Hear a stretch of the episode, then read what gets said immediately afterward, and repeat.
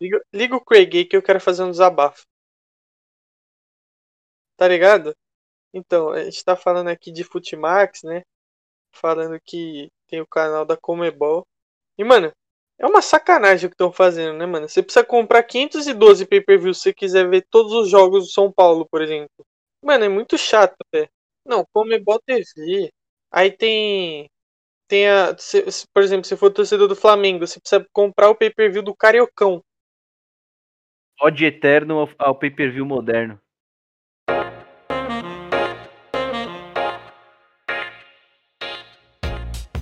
Beleza, então. Olha, o Cauezão, você tá muito, ó, você tá muito saidinho pro meu gosto, tá? Você tá ó, tá abusando da boa tá vontade do tempo.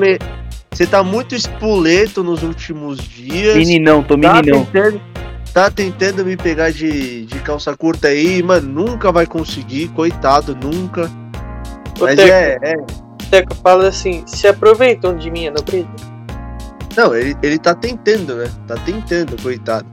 Mas é, é com esporro, é com esporro, esculacho do, do âncora do Não Grita Gol que a gente começa mais um podcast, tá? Esse que é o nosso podcast que é sem frescura, só na bola. E sim, hoje falaremos de Libertadores, tá? Porque assim, se o futebol europeu quase acabou e não anda muito bem das pernas, ah, o futebol sul-americano não tem nada a ver com isso e a Liberta começou e começou muito bem, tá? Tem muita coisa pra gente falar hoje. O Cauezão, não vou deixar ele falar primeiro, tá? Vou dar a voz pro Vinaldo dessa vez, porque eu tô de mal com o Cauezão. Então me conta, Vinaldo, como é que o senhor tá? Teco, obrigado, tô bem. Acho que essa é a primeira vez que começo falando aqui, né? Você nunca me chama primeiro, é impressionante. Acho que você tá se tornando pessoal já. E enquanto a gente tá gravando isso aqui, eu tô vendo Corinthians jogar com o quarteto mágico, que é Otero, Luan, Léo Natel e Jô. Então, eu já sei que eu vou passar muita raiva hoje. por causa é. da gravação ou por causa do Corinthians? Pode ser os dois. É. E talvez por isso eu tenha dado essa honra de você ser o primeiro a falar hoje, porque assim, seu, não vai estar tá fácil ser o Vinaldo nesta noite, tá? E por outro lado, deve estar tá muito fácil ser o Messi, que tá muito feliz da vida, tá crespizado. E aí, Messi, como é que você tá? Ah, tô iludido. Agora eu já posso falar que eu tô iludido. E lá vai. Eu não tava, eu não tava no último episódio, agora eu tô. Que 3 a 0 na estreia não tem como empolgar, né? Então, pode pode dar Entrega o título pro Paulista. O, o, Paulista, pelo menos, você pode dar pro São Paulo. Tá? Empolgou. é. Se o, se o Messi tá iludido com o São Paulo, iludido, achando que vai que vai me pegar de supetão, tá o Cauezão. Cauezão, como é que você tá, cara? Ah, tô bem, tô bem, ainda mais agora que o Teco tá na mão do palhaço. Então, a alma tá bem satisfeita. E o São Paulo, por mais que me encha de alegria, eu aprendi a não empolgar. E eu vou continuar com a minha pegada de zica reversa. Então, é, 3 a 0 foi ruim, foi pouco. E já demonstra. Já demonstra Nossa, que, já demonstra é o Barolo que a gente chamou pra, pra comentar. Pode chamar aqui. de Cauê Barolo. É, acho que foi pouco, já demonstra que o time tem falhas. Demonstrou e, as fragilidades, né, Cauê? Demonstrou fragilidades durante o jogo. E não passa nem da primeira fase. é isso, é isso, é isso.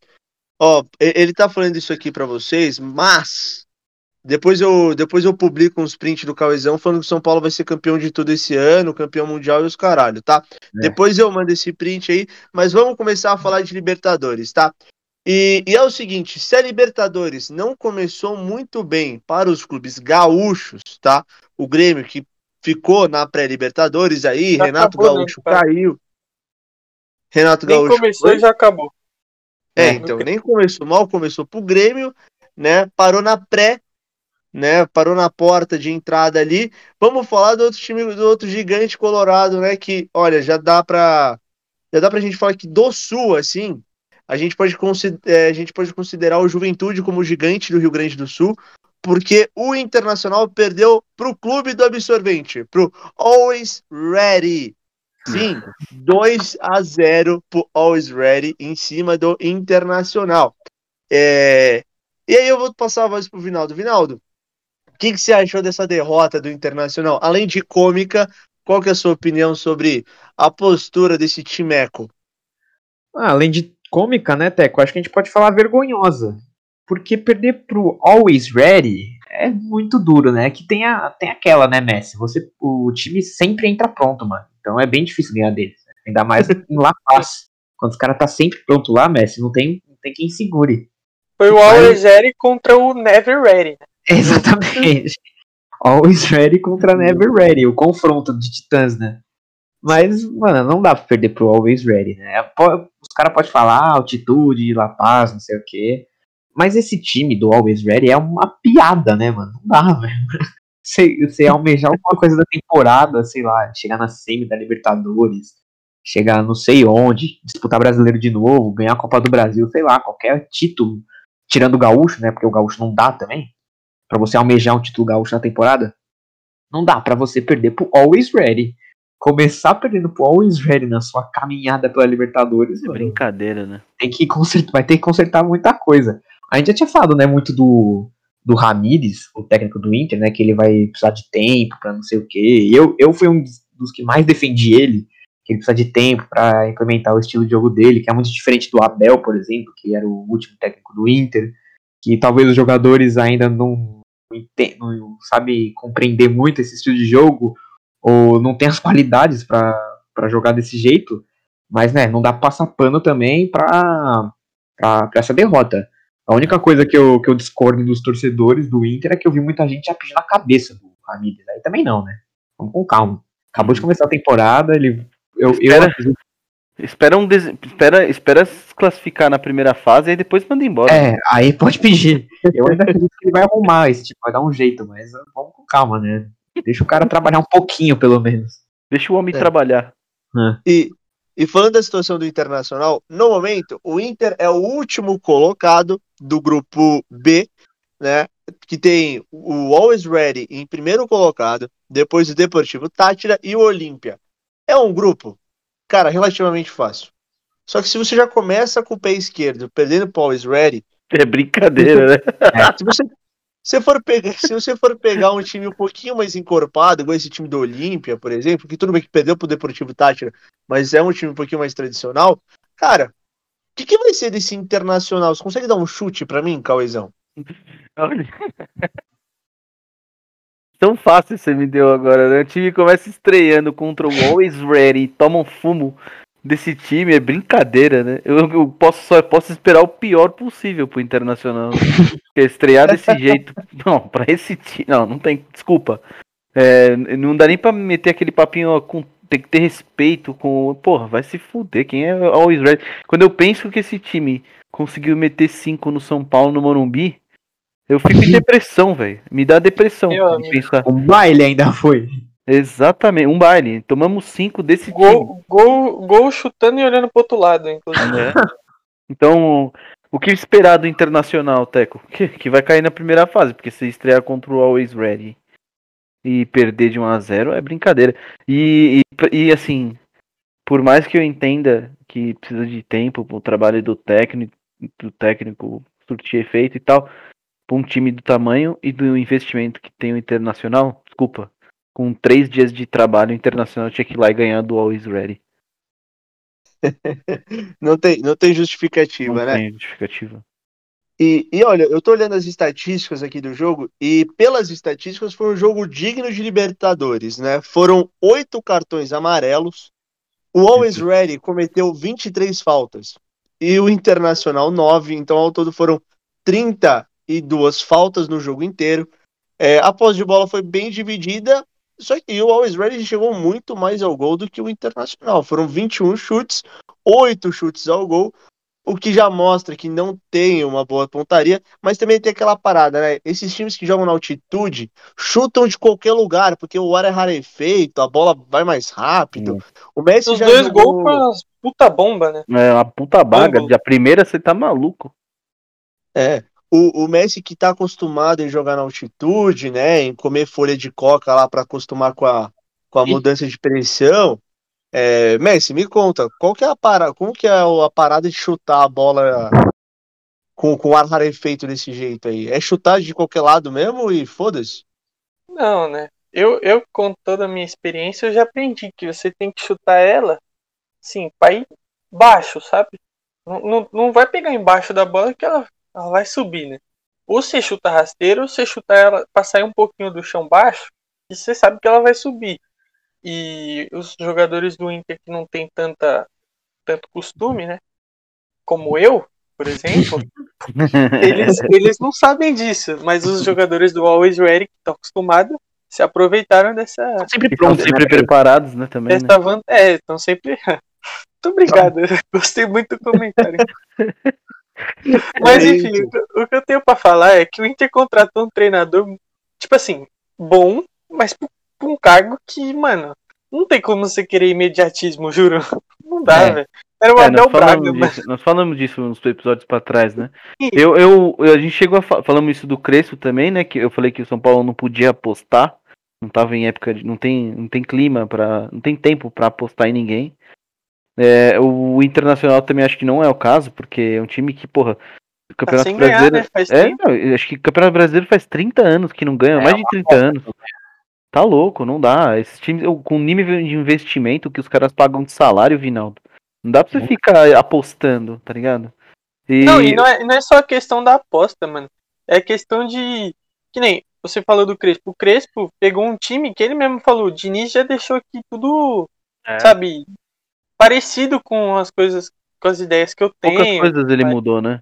Então, ele, ele colocou um time um pouco mais espalhado, assim, no campo, né? Igual o Diniz colocava todo mundo junto.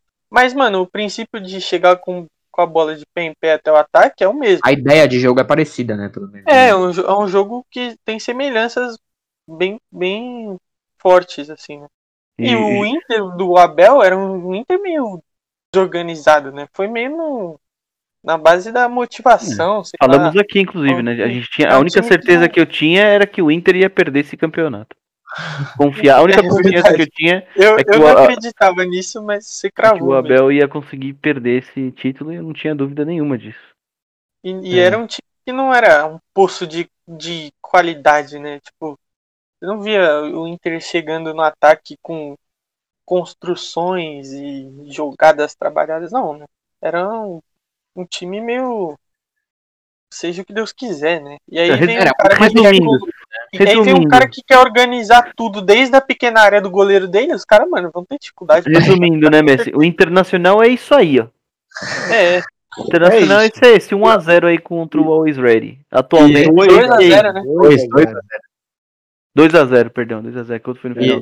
e essa derrota também, né, pro Always Ready, não dá nem pra você, tipo, culpar muito por causa da, da altitude. Não dá nem pra você falar, puta, jogando na altitude de não sei quantos metros, porque era 3.600, né, La Paz, se não me engano. É.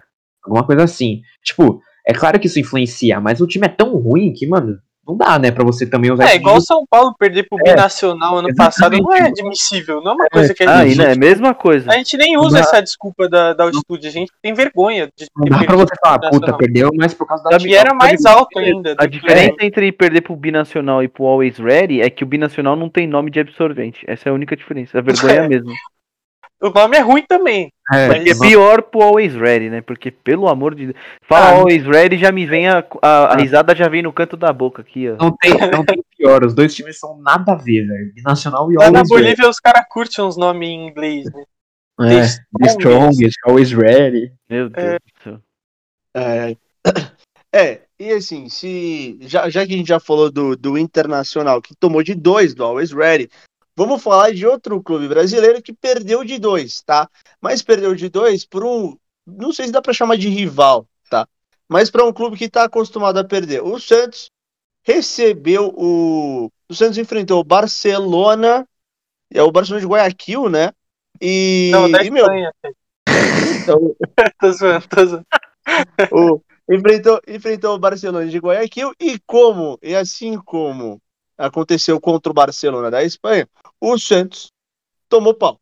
né? O Santos perdeu de 2 a 0 para o Barcelona de Guayaquil, o Santos era o mandante. E, e, cara, o que vocês têm falado desse Santos? O Santos, assim, a gente nunca sabe o que esperar do Santos, né? E, e dá para esperar um time pior do que o que a gente podia imaginar? O que, que você acha, Vinaldo? É que tem aquilo, né, Oteco? Já, já diria o, o grande Léo. Vamos ver se o Barcelona é tudo isso mesmo, né? E acho que ele, ele viu já duas vezes se é tudo isso. Uma com o, com o, o da Espanha, viu no, no Mundial e naquele sonoro 8 a 0 E agora acabou de ver contra o de Guayaquil também. Parafraseando o Léo, né? É, como, como diria o grande Léo. Vamos ver se o Barcelona é tudo isso mesmo. Ele não especificou qual, né? E acabou vendo dos dois possíveis. E esse Santos é muito o que o Teco falou mesmo. A gente não consegue saber o que, o que, esperar. A gente não sabe o que esperar desse Santos. Tipo, você olha o time, mano, é nada a ver, mano. E, tipo, a gente, eu pelo menos, não acho que esse Santos vai chegar longe em, em lugar nenhum. Ser brasileiro, o Libertadores, Copa do Brasil, Paulistão no máximo. Mas, tipo, não vai chegar muito longe. A temporada passada, mano, foi uma surpresa absurda. E, tipo, esse é o dilema que eu fico. Eu fico pensando, mano, esse time do Santos é ruim, mano. Olha, os, olha o jogador que tem, não vai chegar longe. Mas eu lembro da temporada passada que era o mesmo time e eu penso, mano, mas os caras chegaram na final da Libertadores com esse time na temporada passada. Aí eu fico nesse dilema assim. Vai chegar longe ou não vai? Né? Não... vai? Vai chegar longe ou não vai? É, mano, o time é muito ruim, ah, mas chegou na final da Libertadores ano passado, então eu não sei o que esperar desse Santos, não sei. Não dá. E, e ó, eu tô olhando aqui a escalação do Santos que foi pro jogo. A gente tem, o, a gente tem no gol João Paulo. Aí a, a, a linha de quatro na zaga é Madson, Kaique, Luan Pérez e Felipe. Os dois volantes, algo inusitado. Pará e Alisson, sim, Pará na volância. A linha de três antes do, do centroavante é Marinho, Gabriel Pirrani e Soteudo. E lá na frente o Marcos Leonardo. E é o seguinte, parar de volante. Messi, você como um excelente volante. Meu Deus. Rola? Então, o Pará que chegou um número histórico, né, no, nesse último Nossa jogo. senhora. Chegou a marca incrível de 20 gols contra na carreira. Então, Tá brincando. é verdade, tem esse Meu dado. Deus do céu. Mas Eu não é, eu acho que o cara, o cara que não, o cara que não sabe pra colar dele ataca, ele não pode ser volante, né? É. O, volante, a principal, a principal função de um volante é dar direção, né? E o Pará não sabe pra onde que ele ataca. Então, melhor não, né? Deixa ele na lateral mesmo, que já é ruim o suficiente. Não precisa botar de volante. E, Ai, mano, cara. o Santos, ó, detalhe, o jogo foi 2 a 0 mas era pra ter sido uns 4 ou 5, viu? Verdade. Teve bola É. na trave, teve defesa do João Paulo, teve, teve muitas chances o Barcelona, enquanto o Santos não teve nada, não fez nada. O time muito ruim que jogou, não ofereceu nenhum perigo pros caras. E, mano, eu, esse Santos eu tô botando menos fé do que do ano passado, porque agora tem, tem outros times que entram na disputa, né? Eu acho que tem times melhores esse ano do que tinha no passado. O Uhum. próprio São Paulo, o. Até o Inter é um time melhor do que ano passado, mesmo tendo perdi- perdido pro Always Ready. O Galo tem vários investimentos, aí tem o Flamengo que sempre é forte, o Palmeiras que sempre é forte, então acho que não tem muita chance do Santos brigar por essa. Libertadores. Marcos Não, até- Leonardo Se fosse- é se um cara que eu vi fosse- jogar poucas vezes e todas as vezes que eu vi jogou mal. É, É, é, falam que a puta promessa nunca vi jogar bem também. Nunca vi jogar bem. Esse Piranha aí, eu não vou falar nada porque eu não tenho tanta Eu opinião sobre também. ele. Ele fez um golzinho lá no Paulista que eu, que eu gostei, então não vou falar muita coisa, esperar ele jogar um pouco mais. Mas enfim, o time é ruim. Não tem nem o que é. discutir. Muito ruim. É mesmo. ruim mesmo. E o Barcelona é um time que nos últimos anos tem cavado uma quarta de final. É. Chegou na Temer em 2017. Cara, É, o Barcelona, tem- o Barcelona de Guayaquil tem uma característica muito bacana. Quando eles vêm jogar, sempre tem um neguinho que pula na ala, no caso na ponta, que é muito bom, velho. Sempre tem. Os- O time dos caras revela, viu? O time dos Sim. caras não, não é bobo, não. Agora. É difícil também, né? Tem o Boca ainda. É. Ah, É. próxima semana é Santos e Boca, meu amigo. Mas Então, tem eu ia aquela, falar. né? O Boca é freguesão. do Santos. Uhum. É verdade. Não, ele- não esse Santos. né? É, esse Santos, mais ou menos, né, da temporada é o mesmo passada Santos. ganhou do Boca. É, verdade, tem isso. É, eu ia, eu ia falar exatamente isso, eu ia comentar do grupo, porque assim, no ano passado, o, o Santos chegou onde chegou, mas assim, na fase de grupo pegou um, um 3 a ninguém, né? Pegou o Delfim e mais dois, tá ligado? Que, Então. puta. Eu lembro do Delfim porque Ele o Delfim deu em Delfim, ele deu o Boca e depois o Palmeiras. né? E aí, e aí, depois da fase de grupo, que aí pegou umas paradinhas mais, mais puxadas, né? Agora, o, o Santos já perdeu pro Barcelona de Guayaquil. Tem, o, tem que enfrentar o Boca Juniors e o The Strongest, né? Então, assim, É. tá num grupo muito difícil o Santos. É, eu, E- sinceramente, se eu fosse diretor do Santos, não sei, eu- a gente tem uma audiência santista aqui, né? Você sabe. O Cauizinho é firme, ele sempre ouve. Deve ter mais gente aí, não sei se o Du tá ouvindo também. Mas Eu, se sou dirigente do Santos, eu já tô programando como eu escapo da Série B no brasileiro com esse time aí. Porque o que eu vi. Ah, não, você é louco. O que, eu, o que eu vi em campo e, e a aposta no, no treinador de hóquei feminino de grama, que também não entra na minha cabeça. Me desculpa aí, o, o Ariel Holan. Ele que era técnico de hóquei na grama feminino, né? E outro, E é o- muito bonzinho esse treinador, né? Ah, Eu é, acho o que time. eu- Nossa, Eu o tenho uma Santos teoria que ou ele é aquele o cara classudão, ou ele tem que ser deprimente. ruim, O sabe? Santos foi deprimente na vila. Deprimente. Foi um negócio assim, assustador. Eu, se fosse Santista, estaria muito preocupado. E, e aí, principalmente porque assim, não é nem. É um pouco pelo técnico, que é uma aposta. Sei que os caras gostam de apostar aqui, né? Acho que com- como o cassino é proibido, os caras perderam a cabeça e estão apostando no, no futebol. Os caras apostam também, Cauizão, porque quem é certo aqui no Brasil como técnico? É, então, tem isso também, né? É. É que, sei lá, eu acho que no- o cara do hockey feminino na grama não vai ser a solução, mas enfim. Aí, fora isso, O você cara tem, tá inconformado. você tem. Não, eu tô inconformado. Você tem o parar de volante. O parar É, de sei. volante é muito ruim, é muito feio. Mas aí você olha quem. E aí você fala assim, porra, não tem ninguém pra colocar no meio aí? Coloca o parar na lateral. Aí você olha na lateral, é o Matson. É- Vai ficando cada vez mais feio quando você vai olhando o time do Santos. Aí hoje eu olhei, tem proposta pro Soteudo sair, o Santos tá miguelando lá um milhão de dólares a mais pro clube. Acho que é, cana- da, acho que é da MLS. acho. Vai levar, o- quer levar o Soteudo. Se levar o Soteudo, aí, aí meu amigo, é uma ladeira abaixo. Embora tenha alguns Aí- jogadores no Santos que eu gosto até. Eu gosto do, do Marinho, o Caio Jorge e tal. Não, o Carlos Jorge joga muito. Não sei como É. ele foi reserva, mano, pra esse Marcos Pois é, não tô entendendo. É que o treinador é o cara do hockey na grama feminino, né? Eu Vinal? não conheço Caralho, muito do gostou muito de falar hockey na grama feminina. É que eu tô inconformando. Eu não conheço muito do Marcos Leonardo, mas eu sei que o Caio Jorge joga muito, mano. Eu gosto do Caio Jorge. Eu troco o Pablo pelo Caio Jorge agora. Ah, mas você troca É só você, né? pela minha pessoa Será? Trocava o Caio, eu trocava o Pablo pelo Vinaldo. no centroavante. E O, Pablo é, tem mais, o, o, o Vinaldo tem mais físico de centroavante. e não é Verdade. absurdo. E ó, Verdade. aproveitando que você falou do Vinaldo centralvante, eu tô olhando as estatísticas aqui do jogo, e é o seguinte, o Santos não conseguiu acertar a meta o jogo inteiro. Não deu um chute ao gol. Falando, foi, foi tenebroso. Não deu um Eu- chute ao gol. Eu assisti esse jogo eu, e eu não dormi. Consegui ficar Olha. acordando. Olha, sinto muito por você, viu, Cauezão? Pode sentir, foi uma perda, 90 minutos perdidos na minha vida. Caralho. e bom, vai. Já que a gente já é meio que unanimidade, a gente só pode esperar o pior do, do time da Baixada. é, vamos, falar de, vamos falar de vitória de brasileiro agora, tá?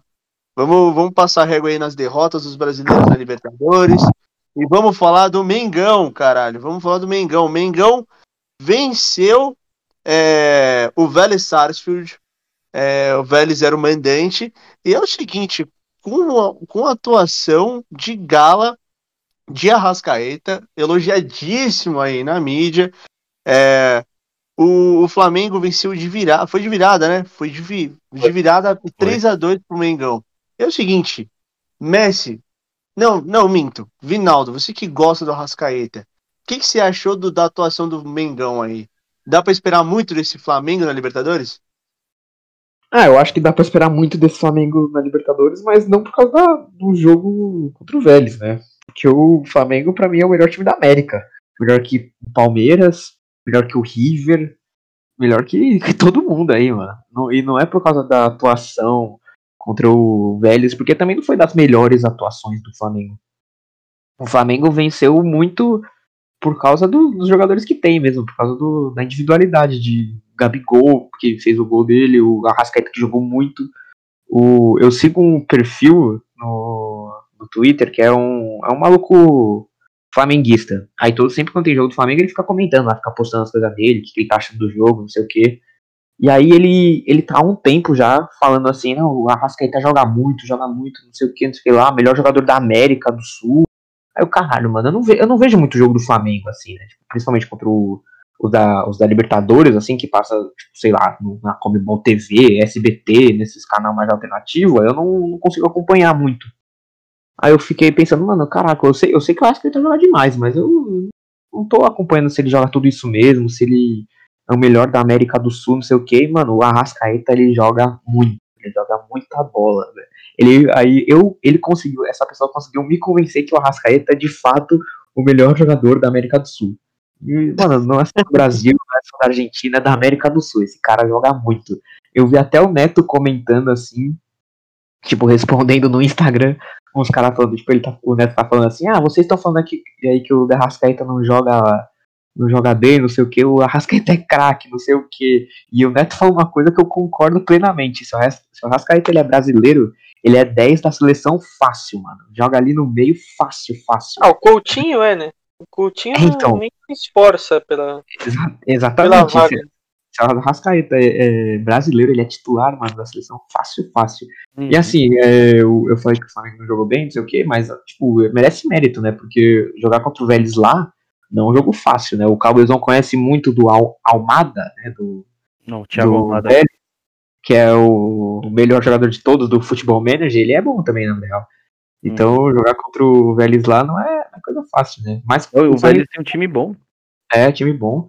E o Flamengo contou com a ajudinha né, do Mancoelho, que fez a melhor partida ontem como, como flamenguista, né? Como jogador do Flamengo. melhor partida com a camisa do Flamengo. É, foi ontem. É, entrou, um minuto e foi expulso. Tá perfeito. perfeito. E, e assim, se o, se o craque Neto falou, tá falado, né? Arrascaeta, craque, craque, joga muita bola. Eu vou passar a voz aqui pro, pro Cauezão, né? O Cauezão que, que conhece um pouquinho mais esse robusto time aí do, do, do Vélez aí. Já o São Paulo já enfrentou esse time chatinho de se enfrentar na Argentina. O que, que você achou da atuação do Flamengo? E, e você é desse, você tá igual o Vinão, que acha que o Flamengo é o melhor time da América e que ah, vai longe na Libertadores? De, de longe o melhor time da América, né? De longe o melhor time da América e com sobras. Hoje eu vi o River Plate também sofrível contra o Fluminense. Isso só reforça ainda mais a força do Flamengo atual. Mas ele ainda, o Flamengo ainda vem resolvendo os jogos muito na base da individualidade dos jogadores, né? Mesma coisa do a reta final do Brasileiro do ano passado lá. E muito no improviso, né? Que nem o Vinaldo falou, o, o Gabigol sempre acha o, o caminho pro gol. O Arrascaeta é sim craque, ele joga muita bola, muita, muita bola mesmo, o Arrascaeta. E, mas assim, o, o Flamengo não se, é, tipo, ele não se complica pelo tanto que os jogadores são bons, né? E, mas, mas fica claro também que o trabalho do Rogério para mim não é bom, não. Eu não sou nem daqueles muito exigentes, assim, que acham que, que o Flamengo joga mal e tal, que os caras adoram criticar, né? Não, o flamenguista ficou muito chato agora. Nossa, muito. É, o Jorge Jesus, o flamenguista, mano, tá achando que todo treinador que chegar lá vai ser igual, tá ligado? É, não, é, é, eles acham que só o Guardiola tá à altura. Também não é assim. O time é bom, mas. Todo jogo o Flamengo tem que fazer 5x0 no mínimo. Então. É, não existe isso aí. Essas são pessoas que, que é, é sofrem do Começaram distanciamento a da em 2019. É, sofre do distanciamento da realidade, nunca acompanha o futebol. No, no, futebol profissional a distância não é tão grande assim que nem eles. É que o pessoal joga muito videogame, né? Aí é complicado. No videogame é tudo mais no overall, né? O, é. Mas assim, o Flamengo realmente ainda não demonstra uma, um controle de jogo. Acho que o maior preponderante para mim, Teco, quando a gente fala de. Não é não tomar gol, ganhar de 3 a 0 fazer 5, é o quanto você controla o jogo, né? E o Flamengo tem jogador para controlar o jogo e não conseguiu, tá ligado? Mais uma vez. Mas ganhou, caralho. É. Tá ótimo. Pra estreia, o time argentino. É o, jogo mais difícil da chave era esse. Flamengo já ganhou. Olha é, que maravilha. Que, que, querendo ou não, o que importa no final de tudo são os três pontos, né? Jogando é. bem, jogando mal, são os três pontos que, que fazem valer.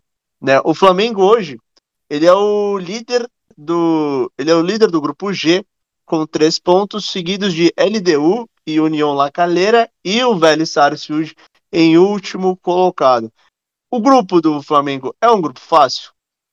N- não para um time normal, mas talvez pro Flamengo eu acho que é um grupo até tranquilo, né? É, mas E- tranquilidade. É, e eu já vou perguntar pro Messi. Messi, é, Flamengo unanimidade, primeiro colocado nesse grupo? Ah, sem dúvida. Eu não tenho dúvida, né? O melhor time eles já ganharam fora de casa, né?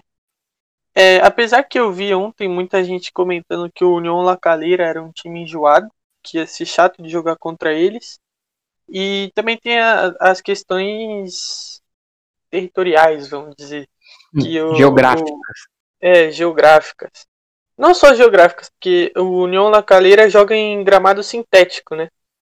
Então Aham. isso também é uma coisa que muda, acaba mudando um É, pouco. tem a LDU também, que é altitude, né? Sim, e a LDU É. joga na altitude, então são, são alguns fatores aí, mas que todo grupo de Libertadores deve ter al- algum time com alguma peculiaridade desse tipo. Mas o Flamengo é muito bom é, individualmente, né? Os jogadores, todas as posições têm jogadores muito bons. Talvez a zaga seja a que mais deixa a desejar e o Isla. De resto, todo mundo é muito bom. Todo mundo tem Nossa, qualidade de Gustavo jogar Henrique. titular em qualquer time do Brasil. Gustavo Henrique é a maior mentira recente do futebol, né? Que baile que ele tomou Santos, de novo, o mano. Santos enganou direitinho, né? Eu acho que Nossa. foi a vingança pelo Gabigol. Mano. E aí, mas é isso, o Flamengo a gente sabe o que esperar. Às vezes não vai dar na, na tática, eles vão ganhar na técnica e é isso. Exato. O Gerson jogou mal defensivamente. Eu não assisti o jogo, eu, eu- eu assumo que eu não assisti, porque estava sendo o jogo de São Paulo ao mesmo Uhum. tempo. Então eu não vi o jogo, mas eu vi alguns comentários, né? Então eu dei uma pesquisada sem ter visto o jogo. O que eu vi é que o Gerson defensivamente foi mal. Mas você vê a diferença que ele faz no ataque, né? Deu um É, passe Parão ali, deixou ele cara a cara com o goleiro, foi o gol, e deixou o Everton Ribeiro Nossa. que virou um jogador displicente ultimamente. É a única explicação para ele cair tanto de rendimento. Absurdo. Ele, é ele chegou num patamar ali de craque, né? Que a não só a imprensa, mas a torcida coloca. E aí Ah, o cara brasileira começa também. a ficar meio displicente, sabe? Hum. É, E pra mim ele sempre foi bom jogador, nunca foi craque. Eu não acho ele craque. e na, no Mas gol ele que é ele jogador. perdeu, pra mim foi completamente displicente, mano. Porque é É, é. aquela bola que você, você bate nela, tipo, firme pra, pra fazer o gol. Não, Ele e- foi e- com tem confiança o suficiente pra, sei lá, cavar Ele a foi- bola. Não sei o que ele, Ele fez, foi sabe? tão displicente, Messi, que eu vi, cheguei a ver jornalista falando que ele tentou fazer o passe. É que também tem o esquema que tem é jornalista que falou, é aqueles que nunca chutam a bola, né? Sim. Aí Mas eu vi o, ca- o Ah, cara. também. Você achou que ele tentou passar? Ele tentou passar, não tem explicação. Não, ele ele, tentou meter no outro canto, Vinaldo. eu sei, mas Eu, eu também acho que ele a tentou meter no contrapé do goleiro, É, é. E foi fraquinho pra meio que, dar- meio que o- dar uma Matar o tirada. goleiro. É. Exatamente. Essa é a minha leitura gol também, bonito, ele é gênio, ele é gênio, É. mas a- eu, eu acho que se ele chutasse normal também, ele ia, ele ia ter o, mesmo pensamento, tipo, dar no contrapé do goleiro. Tipo, mano, não tem segredo, é só chapar a bola no, no, no contrapé Não, do mas o goleiro. gol tava aberto, não tinha por que dar no contrapé do goleiro. Ele fez Eu só sei. pra falar, olha o que eu sei fazer aqui, ó. Mas é, é muito, é muito mais, eu acho que é muito mais fácil ele, tipo, chegar chapando assim, porque ele ia estar muito mais de encontro com a bola. Vinaldo, o que, que você tem pra me falar do Fluminense? Até o que eu tenho pra falar é que o Fluminense jogou bem, mano. Todo mundo tava achando que, que o River ia dominar, ia jogar igual o River Plate mesmo, né? Campeão da América nos últimos anos, finalista dois anos atrás, não sei o quê. Mas o Fluminense criou as chances de gol, não, não sofreu muito na- lá atrás. O gol que o Fluminense sofreu saiu de pênalti, né? Do, sofrido pelo Borré. goleiro foi um- burro do caralho Foi um também o totalmente pênalti. burro o goleiro fez, porque o Borré tava indo, mano, lá fora do Maracanã já, velho. E o goleiro foi pênalti. Aí, Burro, burro sou eu, não tem nem definição pra esse pênalti que esse Não. animal fez. Nossa, o Borré tava, mano, lá. torcedor do Fluminense, ia ficar maluco da vida. Não, o Borré tava lá na, na zona sul do Maracanã já e o goleirão. Mas o Fluminense, depois que o Casares entrou, o Fluminense melhorou muito, mano. Casares é craque. Ah, ele joga muito, né? Minhas saudades já. Enquanto eu, enquanto eu comento isso, eu tô vendo o Luan com a bola, e aí eu já sinto saudades de, de Casares. Imediatas. Imediatas. Porque depois que ele entrou, ele deu uma pifada já pro Fred, de três dedos assim, na cara do gol, que é ali, mano. O Fred pode estar na fase que for. Fred é Não, o. Fred vai fazer o gol.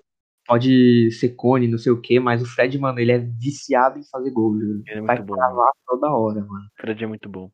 E Ele depois, sabe, depois ele deu mais um passe pro Luca, né? Só que aí, como o Messi disse já pra gente, o Luca é o Luca. E aí não tem muito o que esperar, né? A não ser o, o, a- o gol perdido, né? Então. Mas o Fluminense jogou bem, mano. Eu fiquei surpreso com essa com a situação do Fluminense. O grupo não é, assim, nossa, é impossível pra passar. Enfrentou o adversário mais difícil agora. Conseguiu um empatezinho, tudo bem que foi em casa, mas, mano, um empate contra o River nunca é ruim. E aí depois é Junior Barranquilla e Santa Fé, que, mano, eu acredito que o Fluminense pode dar um trabalhinho, pode ganhar e pode passar de fase, mano, tranquilo até. É, Dale Flu. Ó, eu tô olhando as estatísticas aqui, até porque eu, infelizmente, não pude ver este jogaço por conta da faculdade. Mas olha, o River deu mais que o dobro de chutes que. Não, o Fluminense deu mais que o dobro de chutes que o River Plate. É, acertou a meta duas vezes a mais. E assim, parece ter sido um jogo muito parelho, apesar do River Plate ter ficado muito mais tempo com a bola, né? É, me conta um pouquinho, Messi. O, o River segue naquele padrãozinho dos últimos anos de segurar a bola, de estar com a bola, de estar com a bola no pé, mas não tem criado tanto. É isso que aconteceu com o River?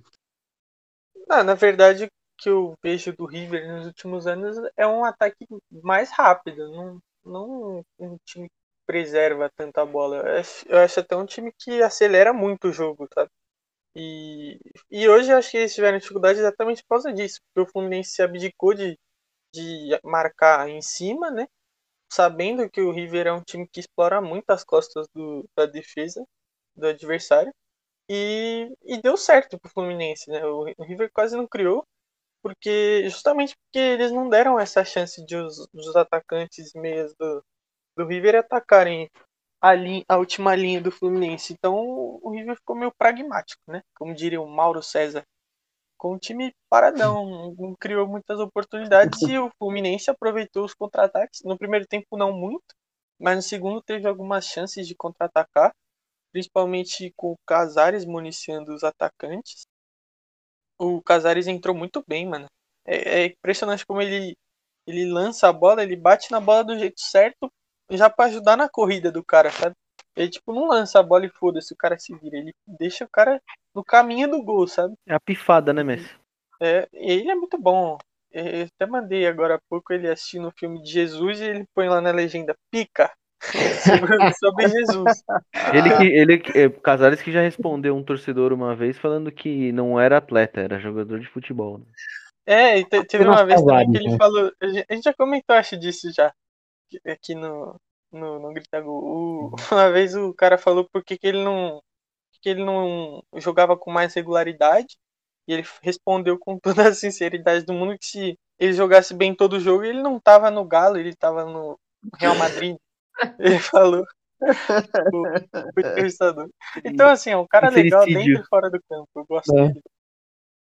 Mas às vezes ele é meio vagabundo mesmo. Você pode, você pode ter essa opinião, porque Cara, realmente ele eu- vai estar uma tiriça, mas Eu esses acho ele, jogos importantes ele costuma É. dar, dar bastante. achei ele bom, mas é o cara que eu não queria no meu time nem fudendo, mano. É, meio Cueva assim da vida. né? Nossa, ele é melhor que o exatamente. Cueva ainda. Ele tá melhor agora, juro. No Corinthians, por Não, ele é exemplo, melhor, ele é melhor que o Cueva. Não, sem não, dúvida. não só, não eu só, não acho, mas. não Eu só acho. com a bola. Ele é melhor que o Cueva. Eu acho que, pelo menos agora, ele tá mais tranquilo. Que, tipo, em relação a sair também. Tudo bem que a gente tá no meio de uma pandemia, né? Esse cara sair, É. um Talvez seja isso. Então, pode ser que seja isso, mas eu creio que ele está melhor e- É. do que no Galo, quando ele chegou, porque ele saiu, mano, quase toda hora. E, tipo, se o, se o, Casa, o Casares, pra mim, mano, atualmente ele é um, um puta meio, mano. Um puta meio campista. Ele é um, mano, se bobear, juro, um dos melhores do Brasil. Aí se, se não tivesse as nights dele, né, ele seria, mano, um top 3 fácil. Hum, Se não tivesse o Minhasher, né? É, aí seria um exato. top 3 facinho, mano. É. Perfeito. E, e bom, Flu fazendo uma boa partida. é, acho que já dá pra gente falar que talvez o Flu seja o, o time que vai passar ali junto com o River Plate. Isso o River não bobear. E agora eu quero passar do Rio de Janeiro, quero ir para São Paulo, tá? Falar de um time que venceu por 3 a 0 e teve um jogador expulso, tá? Vamos falar do. Chuta, chuta aqui de quem que eu vou falar, Cauizão. Palmeiras? Guarani. Não, eu ia falar. Não, eu ia falar, começar falando de São Paulo mesmo, Ah, porque tá. eu quero deixar a cereja do bolo pro final, tá? Você que é palmeirense ainda vai curtir muito o nosso Mas nós vamos falar Vamos do lá. Galo também, né? É. O Cabezão tá louquinho. Eu Quer quero falar falar do do Galo? Galo. Vamos falar do Galo Eu primeiro. quero falar do Beleza. Galo. Tá Não muito quero falar do São ansioso, você tá deixando ele nervoso, Teco. Não Então vamos falar do Galo, vai, de empate 1 a 1 entre Fluminense e River Plate para empate 1 a 1 entre Atlético Mineiro e Deportivo, puta, Deportivo Aguaira, não é? Laguaira. Laguaira, Laguaira. Laguaira, Deportivo Laguaira. É o seguinte, não deu pro Bumbum Granada. Cauizão, fale, esse é o seu momento, Cauizão. Pois é, né? Agora é o momento de é o momento de aforra, né? Acho Desabafa. um elenco totalmente superestimado do Galo, né? Contra o poderosíssimo Deportivo Laguaira. Conseguiu um empate, um mero empate, né? Porra, pra quem queria. Pra quem tava sonha- sonhando sair do monotítulo, o Galo largou mal aí já, né? É, já era esperado, né? Pra mim, pelo menos, não, não surpreende, porque o não futebol que o Atlético vem apresentando no, no fortíssimo Campeonato Mineiro já dava pra esperar mais ou menos isso aí. Um- acho que ainda conseguiu o empate, né? Cuca deve estar feliz. Ele que tinha pedido nove dias, né? Nove dias ele tinha pedido para o time apresentar um, um futebol melhor. Aí ele empatou com o Deportivo Laguaira. Acho que a torcida tá bem feliz, né? Tá pichando muro, caralho. E inclusive pararam de me xingar aqui no Twitter. Não sei, deve ser um pouco de abatimento pela, pelos maus resultados, né? Depois que começaram a me xingar aqui, e perdeu pro Cruzeiro.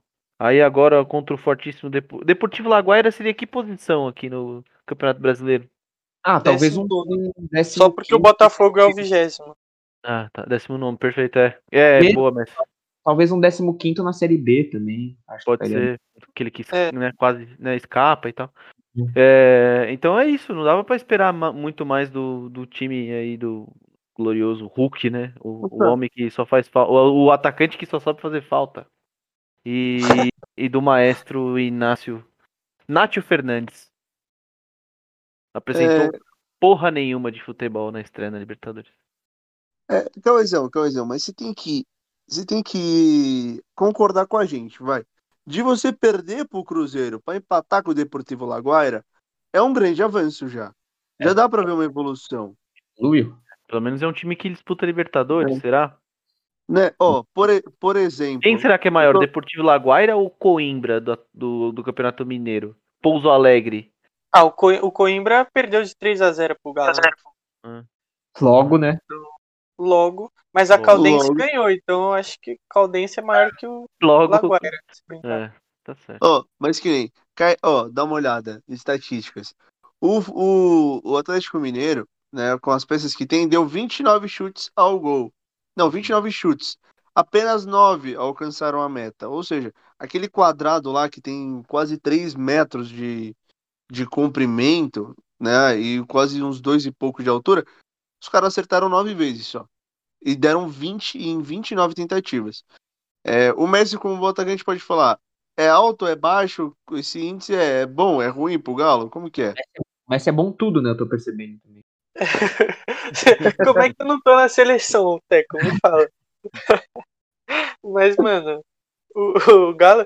Pra quem assistiu o jogo, mano, viu que o Galo não tem saída, velho. Foi um jogo bizarro, juro. Era só bola na área, mano. Teve um, Muito teve um ruim. momento segundo tempo que o jogo tinha 30 minutos e o Galo tinha 30 cruzamentos na área no segundo tempo, tá ligado? Um bagulho, mano, bizonho. É, é o time do Cuca, né? Não, o Cuca. Não, é que a gente falou aquele dia. Deram um elenco bom na mão do Cuca pra. Quer dizer, um elenco bom que o Galo montou na mão do Cuca, né? Que é tipo, que nem o Vini falou, dá um, um avião pra um piloto de teco-teco, né? E aí, mano, é sacanagem. O, o, o Galo não é que é aquele time que marca o, o Laguaira, né? É um- não é um time que marca muito bem, que fecha todos os espaços, que não dá pra entrar na defesa deles. Pelo contrário, os caras davam espaço, os caras se demonstravam cansados no jogo, sabe? Uhum. Fisicamente abaixo mesmo do Galo.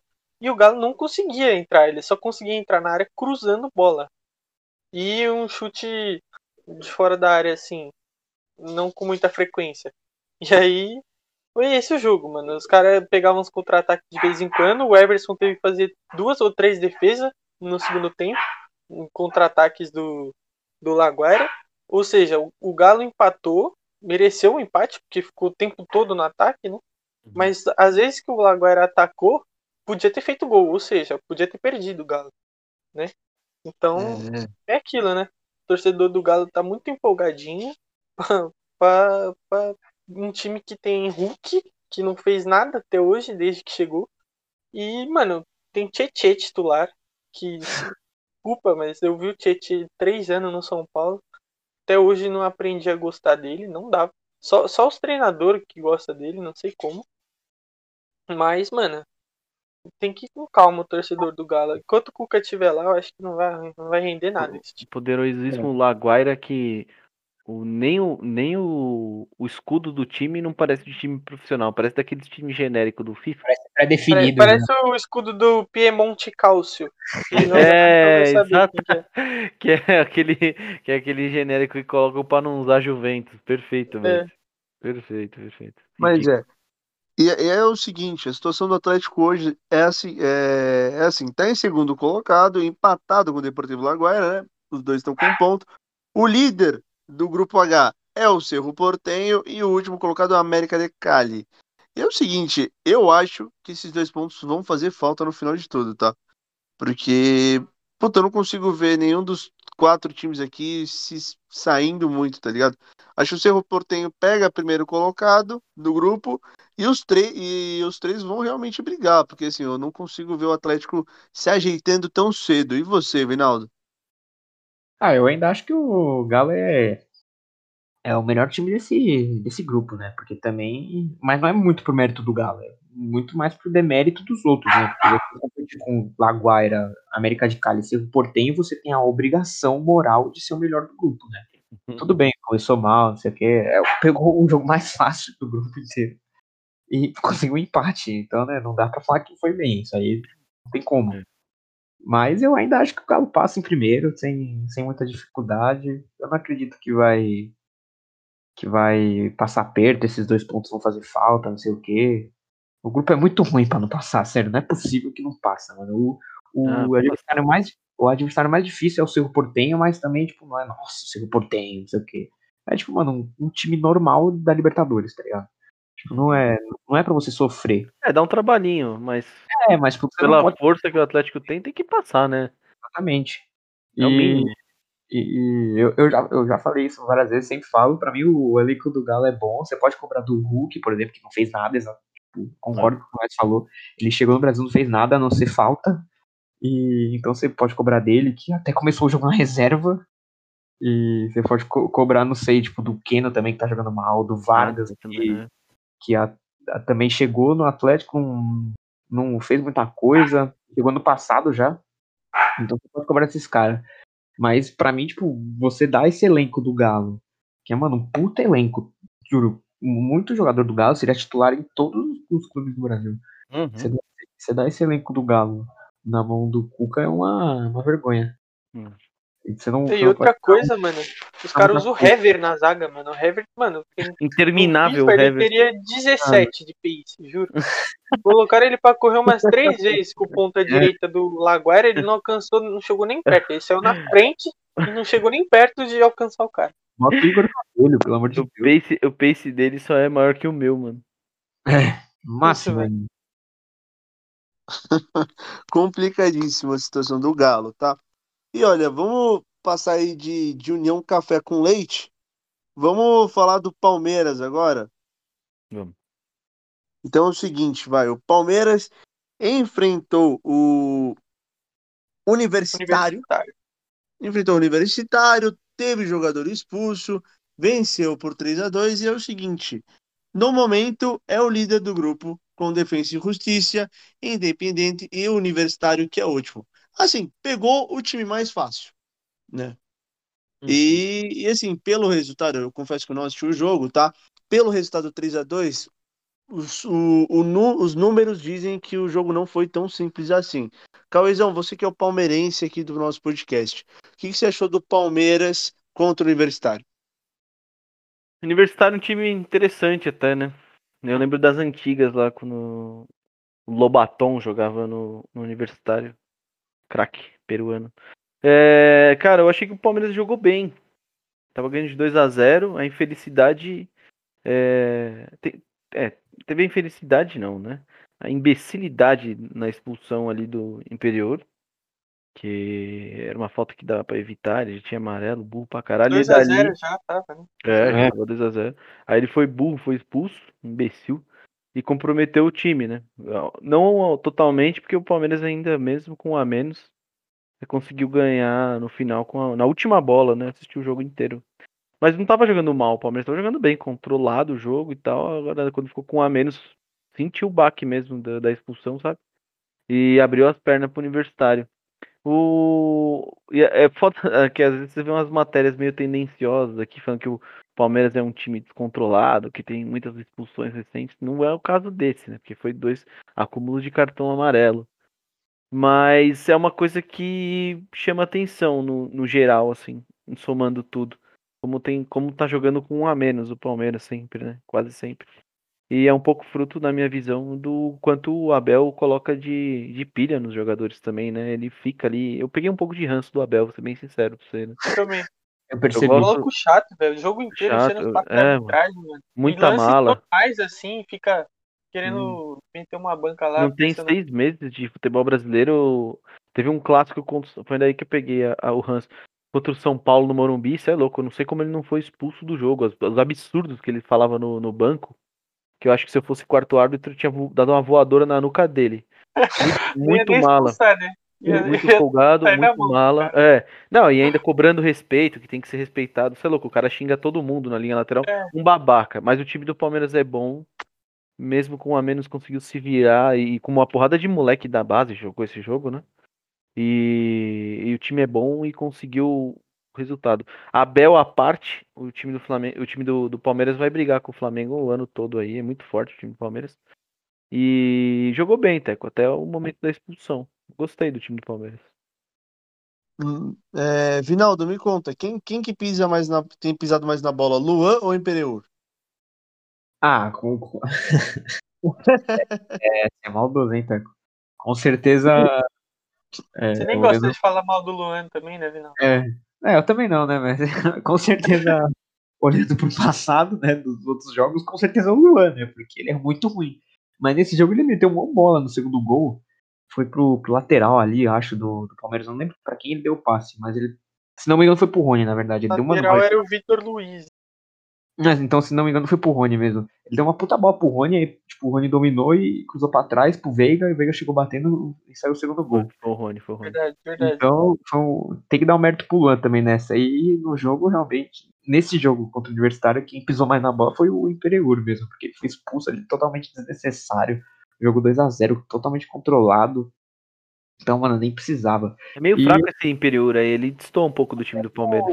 Ele também muito bom, mas, tipo, como ele joga ao lado do Gustavo Gomes, assim, a Uhum. defesa do, do, do Palmeiras, não só, tipo, a zaga, mas todo o conjunto ali, né, é muito sólido, então ele não. Você não percebe ele fazendo tanta cagada. Então, pra mim, ele passa é muito monstro. despercebido. O Mas eu Palmeiras vou jogou com três zagueiros também, né? Nesse É, jogo. Sim, mudou pra esse jogo. Eu sigo muito na toada que o Cauê não falou. Eu não acho que o Palmeiras também jogou, nossa, que jogo horrível, não sei o quê. Hum. Tipo, não é, não é aquele jogo que você. Porque o, o Palmeiras ganhou no, tipo, no último lance mesmo, assim, meio no sufoco ali, né, pra, pra conseguir o último gol. Mas não é aquele jogo que você tem que ligar o alerta, tipo, nossa, o Palmeiras jogou mal esse jogo contra um time fraco do Universitário. Tipo, então, nossa, fica, fica ligado aí, porque quando pegar um time mais forte pode perder, quando pegar o Defensa e Justiça, por exemplo, pode né, se complicar. E, Os outros dois times da chave são fortes. é, o e e Justiça e o. Del Valle. É, verdade, o Palmeiras vai ter trabalho nesse grupo aí. os dois são difíceis mesmo. Mas eu não acho que Pra esse é mim é um. o grupo mais difícil, acho, da, de todos. Tipo, o campeão o- da Sul-Americana, o Palmeiras. do É, que também, né? Porque tomou o gol bem no lance da expulsão, né? Aí é foda. Então, tipo, não, não é um jogo pra, pra você ligar o alerta, porque o- É. os gols que saíram do Universitário foi logo após a expulsão e foi tipo, saiu um gol, aí passou três minutos, saiu outro. Foi tipo meio apagão geral ali do Palmeiras mesmo. Exato. Mas bola pra frente, tá ligado? Isso nunca aconteceu com o Palmeiras. O Palmeiras sempre foi um time que controlou muito bem os jogos, quando tá ganhando, principalmente. e que tem uma defesa muito boa, que não sofre tanto nos jogos, que, que o Everton, quando, quando a bola chega pro Everton, ele, tipo, ele faz algum milagre, faz alguma defesa já, que é puta do goleiro. Então não é um jogo pro, pra imprensa cair matando, porque eu vi muita gente também, nossa, o Palmeiras joga mal, não sei o que, Palmeiras ganhando sufoco, tipo, tudo bem, ganhou meio no sufoco mesmo. Um gol no último, no último lance do Renan. Mas foi muito por, por conta da expulsão, que e aí depois um apagão logo em seguida, tomou dois gols muito rápido, tipo, é claro que isso você tem que consertar, mas não, isso não, não, não resume a partida inteira que o Palmeiras fez, que até o lado do jogo. É, então é o seguinte, eu vou levantar a plaquinha é, torcedores, calma, tá? Não é, não é para não é para se desesperar com a situação do Palmeiras, mas e vou deixar a plaquinha levantada para os torcedores do São Paulo também, tá? São Paulo que venceu por 3 a 0, né, na sua estreia na Libertadores contra o Sporting Cristal, que também não é lá um grande adversário, mas assim, o torcedor tá contente com o que tá vendo com o futebol do tricolor, né? Messi que o diga, né? Então assim, Messi, torcedor, calma. Mas assim, o, o São Paulo jogou realmente muito bem, né, Messi? Jogou, foi um jogo controlado, né? Como o Cauê falou, às vezes você jogar bem não é se dar um espetáculo, né? Às vezes você só precisa controlar o jogo, que o resultado acaba vindo. E foi o que o São Paulo fez. Uhum. É, teve alguns momentos ali, principalmente no primeiro tempo, teve um, uns 10 minutos assim que o Sporting Cristal deu uma pressionada no São Paulo. Mas foi só um, um sustinho acabou que São Paulo voltou a dominar o jogo. E o que eu mais gosto de ver nesse São Paulo é como o time abafa a saída de jogo dos outros times, né? Não é, uhum. não é uma pressão assim meio descoordenada que nem eu vejo o Flamengo fazendo, faz muito isso. Uma pressão meio descoordenada, sabe? É meio fácil você sair da primeira marcação do, do Flamengo. O São Paulo tem uma pressão muito coordenada e sempre com o objetivo de roubar a bola e já ir pro gol, né? Foi assim que saiu o segundo gol. E eu gosto também muito de ver como os gols saem de, de jogadas que você vê que são intencionais do treinador, sabe? Jogadas assim, explorando ala, nos cruzamentos, que é, que é uma das coisas que o, o Crespo mais tem como característica nos times dele. É a própria pressão, né? Na hora de, de marcar. E, mano, o time tá jogando bem. Ainda não foi o maior desafio pro São Paulo. Esse time do Esporte Cristal me pareceu um time fraquinho. Mas dá pra empolgar, sim. É, então, dá, dá para empolgar. Até porque é o seguinte, o grupo do São Paulo não é um grupo difícil, tá? É, você tem o Esporte Cristal, que São Paulo já passou com muito êxito. É, tem o Racing, que talvez seja o grande é, adversário do São Paulo nesse grupo, e o Rentistas, tá? É, Cauezão, dá para colocar o São Paulo como favorito desse grupo já? Sim, sim. O Racing já não é nem de perto o Racing que era há uns anos atrás quando foi campeão argentino, com Milito, e nem quando deu mais trabalho, quando tinha o Lisandro, que também já não tá lá. Patou com Mas... É, empatou correntistas, inclusive, né? E o, é a obrigação do São Paulo ser primeiro colocado nesse grupo, né? A atuação realmente foi safe contra o Sporting, que inclusive é, eu lembrava me de cabeça e vim aqui procurar. Também foi time do Lobaton, que eu falei agora um pouco do aniversário. O Lobaton também jogou no Sporting Cristal. E que é bem fraco o time, inclusive. Nossa, que time fraquinho. Nossa, não muito fraquinho, fraco. Nossa. O, o, ponto esquerda lá, o tal do Coruço, ajudou muito o São Paulo. Nossa, o homem não dominava uma bola. Nossa, é. não, ele não dominava Teve uma, uma bola. que ele assustou com a Arboleda. Ele tinha certeza que ele ia chutar, ele viu o negão dois metros de altura vindo na direção dele, ele assustou e perdeu a passada. Pipocou. A Arboleda tomou a bola dele. Ele pipocou. É. Então o São Paulo não fez mais que obrigação de ganhar de 3 a 0 Não acho que seja para o resultado em si não é para empolgar, realmente o time vem jogando bem, mas eu tenho minhas reticências aí, porque ganhar um Palmeiras meio que não era totalmente reserva também, era um time bem mesclado, tinha muito cara titular e tal, mas a forma como o São Paulo vem jogando, dominando os adversários, né? Eu nem tinha eu nem tinha pensado em falar nisso, mas aí o Messi falou e realmente está me chamando a atenção a marcação. E eu, eu reparei nesse último jogo, parece ser até meio individual em alguns momentos, sabe? Sim. É, eu, É, eu, né? ia, eu ia falar isso, exatamente isso. O, o time do Atalanta, que jogou contra o PSG no, na Champions ano passado, fazia muito isso. E eu gostava de ver esse time jogar. Porque é que contra o PSG é difícil porque é Neymar e Mbappé no mano a mano. É, então. Mas assim, contra times mais fracos isso dá muito certo. Porque, por exemplo, você vê o Léo ali marcando ponta direita, o Léo é um cara muito rápido e ele é forte fisicamente. Uhum. Então, ele, ele vai lá abafar o cara, mano. Se enrola com a bola, né? Contra e tinha Sport momentos mais ainda. a linha de São Paulo muito alta, né? Por conta disso, né? Acompanhando os caras. Aí tinha hora que o Reinaldo tava tirando lá na ponta esquerda.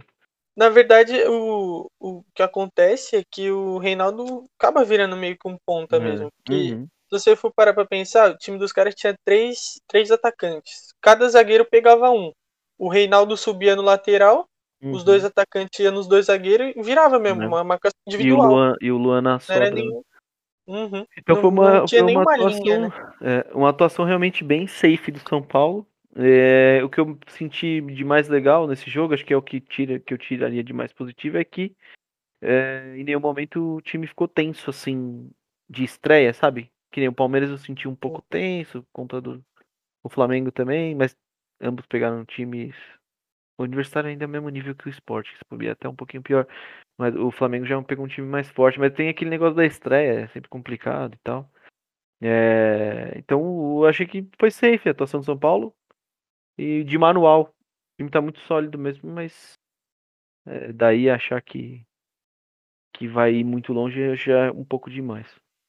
É, vocês falaram de alguns pontos que chamaram a atenção. Algo que me chama muito a atenção é algo que eu estava até comentando aqui com, com um brother meu, que é o seguinte: o primeiro, temos o torcedor São Paulino tem sim que agradecer ao Diniz, tá? Porque o Diniz ele pode não ser um técnico vencedor, mas ele monta bons times, tá? Uhum. Isso, isso é fato.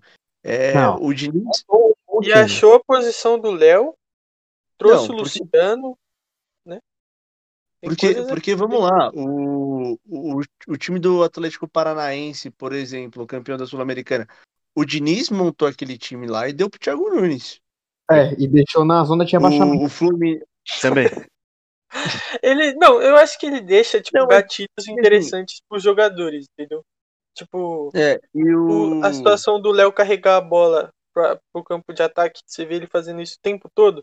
Isso é uma coisa que se você pegar aqueles vídeos dos bastidores do São Paulo, você vai ver o Diniz falando pra ele fazer isso desde sempre. Então, tipo, Não. por mais que não tenha dado resultado com o Diniz, é uma coisa que, tipo, ele colocou na, na, na mentalidade do do Léo. Então, ele Não, virou eu- esse jogador por causa do Diniz, entendeu? Eu acho que é inegável, tipo, que o Diniz tem seus méritos nesse São Paulo. Tipo, o Léo Nat- o Léo Natel ia falar, ó, o Léo Pelé, como você disse, virando zagueiro.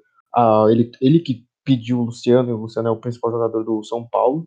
Mas eu não acho que ele monta bons times, ele montou um bom time e deixou assim a sua marca nesse São Paulo só. Porque no Fluminense ele, ele caiu, o Fluminense estava na zona de rebaixamento, e no Atlético ele deixou na zona de rebaixamento, trouxe o Thiago Nunes e o Atlético foi campeão da Copa do Brasil e da Sul-Americana, né? Então, não é que ele fez um bom trabalho Bom. nesses dois times. É Não, É. mas é Então, o ele- trabalho em si eu acho que era até considerado bom, viu, Vinaldo? Eu lembro na época que ele foi mandando Paulo? embora. Não, né? Sim. é, Fluminense, acho. né, do, do Atlético Paranaense, quando ele foi mandado Paranaense. embora, eu lembro, eu lembro o, o, o presidente do Atlético na época, o cara que eu tenho um odeio do fundo do meu coração, que é o Petralha. Eu lembro dele dando entrevista e falando que que ele estava muito triste em ter que demitir porque ele tinha certeza absoluta que o trabalho estava sendo muito bem feito. Só que pro futebol vai um pouco além disso, tem, porque tem os resultados, ele não estava conseguindo no, hum, na questão emocional trazer o time, entendeu? Eu lembro do eu Ah. lembro do, do não, tudo bem, tipo, é que o cara vivia o dia a dia, de- eu também concordo com você que são dois resultados horríveis, ou, tipo, dois panoramas horríveis, né? Tipo, o- tanto o Fluminense como o Atlético Paranaense. Mas eu lembro desse relato é, de que o trabalho era bem feito, o próprio presidente falando. Não, mas, não existe, não, mas não- você vai me desculpar, não existe um trabalho bem feito com o time na zona de rebaixamento. Pois é. Eu também acho, no mínimo, conflitante, mas eu lembro do, do presidente falando, por isso eu achei Então, é é interessante vezes falar. É que às vezes é conflitante, mas sei lá. é, às vezes o cara. Você não vê um rendimento tão bom dentro de campo, mas você vê evolui, evolu, é, você vê os jogadores evoluindo individualmente, Dia a dia, né? No dia a dia. né? O dia a dia, puta, fundamento, que eu acho que o, essa questão do passe, que era muito importante pro Diniz, é algo que todo time tinha que, pô, falar, mano, vamos treinar a porra do fundamento todo dia, velho. Uhum. né? E é algo que, que os times que o Diniz passa, eles começam a ter uma característica, começam a ter mais posse de bola, eles começam a trabalhar um pouquinho melhor a bola, e é algo que vai ficando. Não, pra E- mim é, é inegável mesmo que ele deixou a sua marca no São Paulo. Até porque foi o, foi o clube que ele mais deu certo. Uhum. E a gente pode perceber que até o Cauezão, acho que foi o Cauezão que falou hoje, né? Que o Crespo agradece o Diniz porque tipo, deixa um caminho andado pra ele, porque os estilos de jogo são bem parecidos os dois.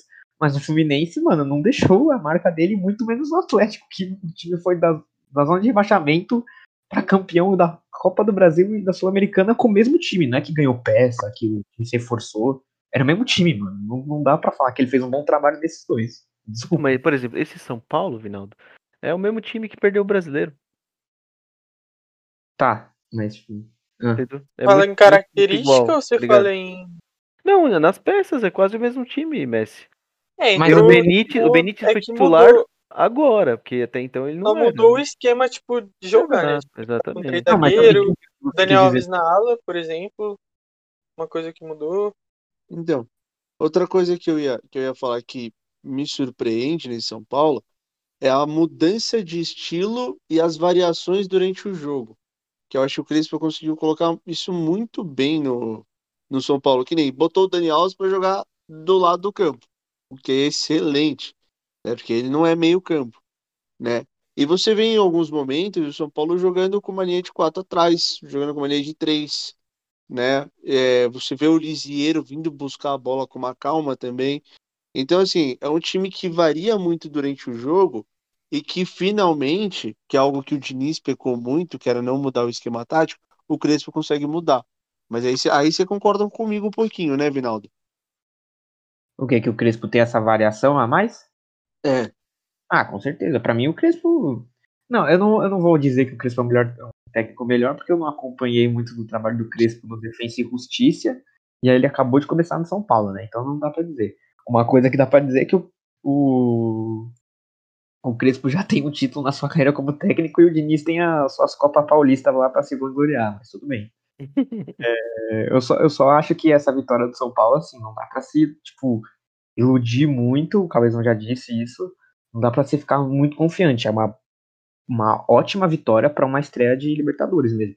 Uhum. Porque muitos times sofrem mesmo com essa pressão de, tipo, puta, primeiro jogo da Libertadores, não sei o quê. Eu acho que até agora, como a gente tá numa pandemia e você jogando nos estádios não tem torcida, não tem tanta essa pressão. Uhum. Mas é inegável que ela existe, tipo, os jogadores é, colocam essa pressão na cabeça deles.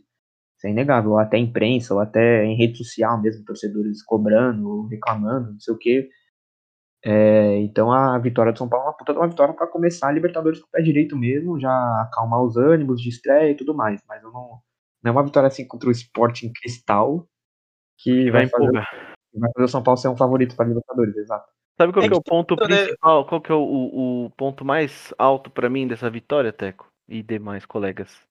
A entrevista, a entrevista do Crespo no, depois do jogo falando que é, sobre o Daniel Alves, que o que Vai continuar na ala. é o que o São Paulo precisa nesse momento é que ele seja ala. Isso já demonstra pra mim, acho que é o, o maior passo pode ser esse, porque é, demonstrou uma, uma profissionalização, é, sabe, um, um futebol um pouco mais profissional na, na gestão e É. não tanto o, no fio do bigode, tá Eu acho que, eu acho que o Daniel Alves até hoje estava jogando de meia porque ele queria. Ele vai falar, lógico, na rede social dele, não, se precisar eu jogo no, até de goleiro, mas a gente sabe que, no fundo, quem, quem que- quer, tá, quem quer deixar o Daniel Alves na meia é ele mesmo. Exato. Porque todo Até treinador porque, do Daniel Alves quer aproveitar ele da melhor forma possível. E todo mundo sabe que é na, na, na ala ou na lateral direita. Até porque, né, Messi, ele que pediu o Diniz, então, né, tipo, Então, eu, eu não acho que o Diniz tinha muito controle sobre o Daniel Alves. Porque o cara é, que. mano, perfeito, Vinão. O Diniz precisava do- da aprovação do Daniel Alves para continuar com o cargo. Essa é Exatamente. verdade. o Porque Daniel todas as vezes que ameaçaram o cargo do Diniz, o Daniel Alves veio a público falar que não, que o trabalho dele ainda estava em construção, que É. os jogadores gostavam dele. Tem muito a ver. Perfeito, Vinaldo. Eu acho que, eh, além da essa postura mesmo, é o controle do vestiário. Porra, você chega. Por mais que o, que, o Daniel Alves seja o jogador mais vitorioso do- da história do futebol e tudo mais, você tem um Crespo, que é um cara gigante também do futebol mundial na seleção argentina. Três Copas do Mundo o Crespo jogou, caralho.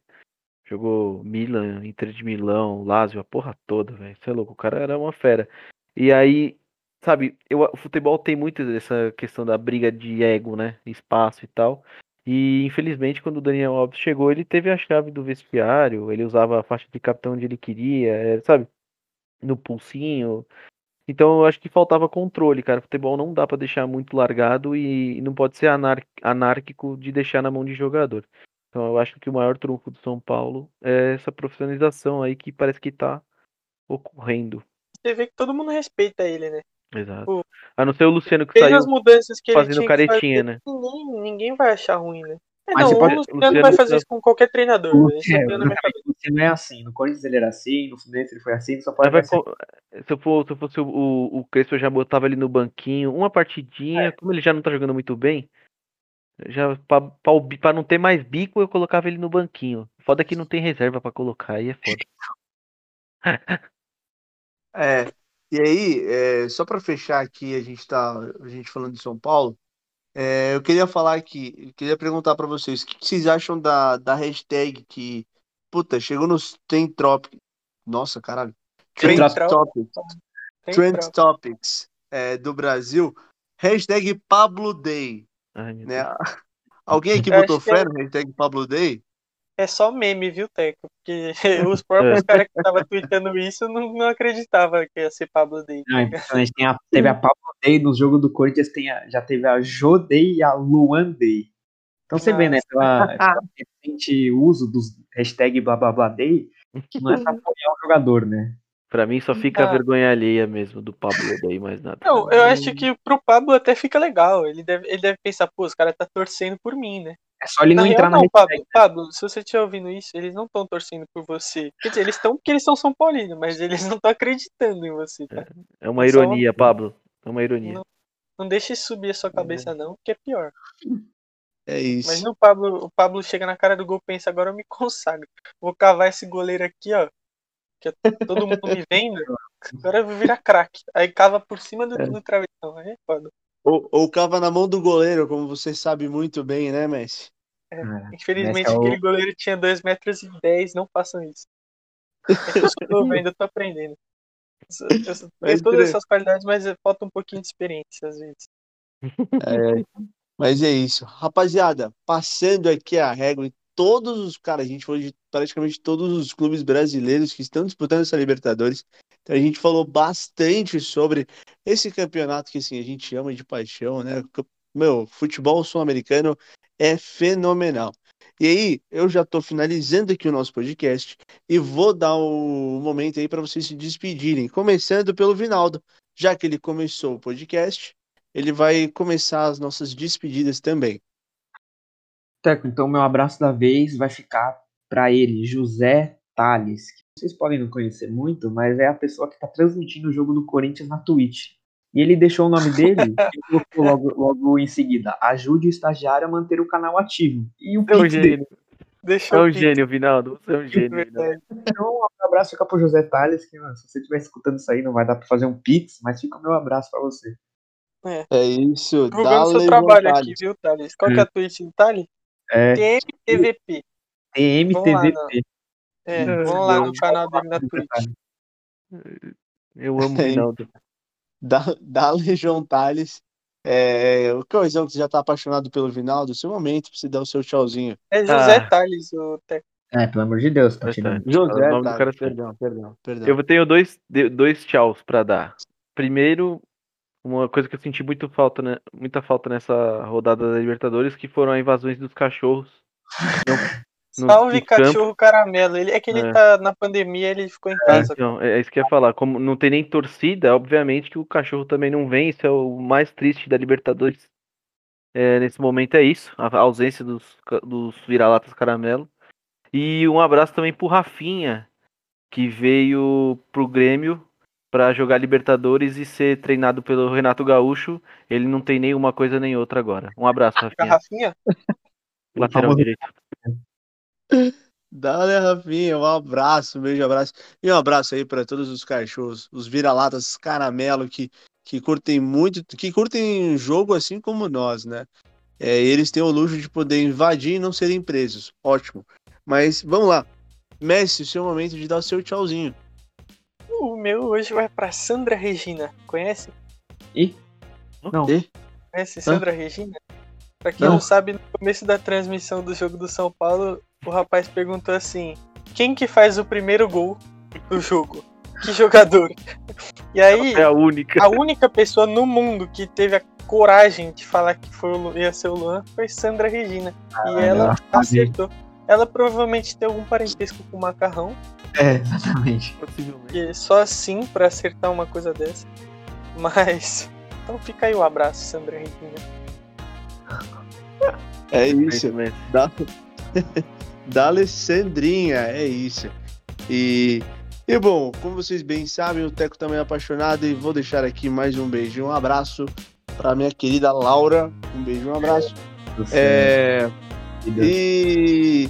Todo dia isso. Pô, é- pô, o que foi? Que que foi? Você quer um abraço, Cauezão? O cara Você tá tá carente? Vou dar um Eu abraço. quero. Vou dar um abraço pra você, Cauezão, aí. toma um abraço, tá? Ah, Um abraço pra você.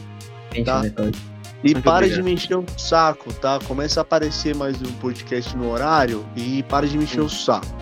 Eu, né? É tá bom. Abraço e esculacho pro Cauezão aqui, ao vivo em cores. E vamos ficando por aqui com mais um Não Grita Gol. Esse que é o nosso podcast, que é sem frescura, só na bola. E rapidão, dê uma olhada lá nas nossas redes sociais, arroba nãogrita.gol no Instagram, o Não Grita Gol no Twitter. Vai lá, você que é torcedor do Galo, vai xingar o Cauezão sim lá no nosso Insta, lá no nosso Twitter. E também acompanhe o nosso YouTube. Não esqueçam do YouTube, é importantíssimo. O Não Grita Gol, tá? Beijo, um abraço e tchau, tchau.